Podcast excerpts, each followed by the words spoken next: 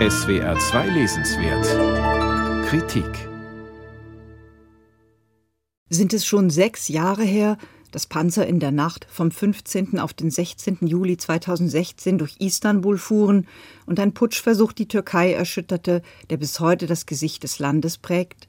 Das denkt man als erstes, wenn man Kangal, den Debütroman der jungen Autorin Anna Jelis Schentke, zu lesen beginnt. Denn der setzt ein mit Szenen aus jenen Tagen, in denen die Türkei sich endgültig als autoritärer Staat zu erkennen gab und in denen die weitreichenden staatlichen Repressionen von nun an auch für die Weltöffentlichkeit aktenkundig wurden. Und doch ist Kangal weder ein Roman über den Putschversuch noch ein Roman über das System Erdogan, der seine Macht seit dem Putsch kontinuierlich ausgebaut und gefestigt hat. Schenke, die selbst einen türkischen Familienhintergrund hat, nimmt den Tag des Putschversuches vielmehr als Ausgangspunkt, um darüber nachzudenken, was es bedeutet, wenn die Politik sich unbarmherzig einschreibt in das Leben einer ganzen Generation. Gemeint ist die Generation jener jungen Türken und Türkinnen, die bereits 2013 auf dem Taksimplatz in Istanbul zu protestieren begannen. Vordergründig ging es damals um Bäume, in Wahrheit ging es ums Ganze, darum gehört zu werden, eine Stimme zu haben und mitbestimmen zu dürfen über die eigene Zukunft. Zu ihnen zählen im Roman auch Dilek und Tekin, ein junges Paar in Istanbul. Ein Jahr vor dem Putsch beteiligt Dilek sich an einer Protestaktion türkischer Frauen, die dem Präsidenten online den Rücken zeigen.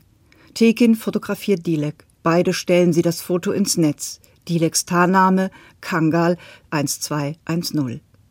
Doch dann kommt der Putsch und fortan ist niemand mehr sicher vor dem langen Arm des Staates. Immer mehr Menschen im Umfeld der beiden werden verhaftet. Freundschaften werden so wichtig und so riskant wie nie zuvor. Tekin setzt auf Zeit, Dilek aber setzt sich ab nach Deutschland, dorthin, wo ihre Cousine Ayla lebt, mit der sie als Kind eng befreundet war war, denn dass Eilers Mutter einen in Deutschland lebenden Türken heiratete, empfand die in der Türkei verbliebene Schwester, Dileks Mutter, als Verrat und brach den Kontakt irgendwann ab. Auch zwischen Ayla und Dilek setzt sich der Konflikt zwischen den in der Türkei und den in Deutschland lebenden Türken somit fort. Während Ayla nicht ganz verstehen kann, wieso Dilek einerseits fliehen muss und doch ungehindert ausreisen kann, fürchtet Dilek in Deutschland all jene Türken, die zwar in Deutschland leben, aber Erdogan begeistert unterstützen. Verrat und Denunziation haben, das macht Schenke deutlich, nicht erst seit dem Putsch die türkische Gesellschaft erodiert. Doch erst der Putsch machte es möglich, die Denunziation zu legalisieren nicht zuletzt durch eine staatliche App, die jederzeit zur Hand ist, um Menschen einzig auf Verdacht hin als Oppositionelle anzuzeigen. Und noch eine Front offenbart sich zwischen Eiler und Dilek.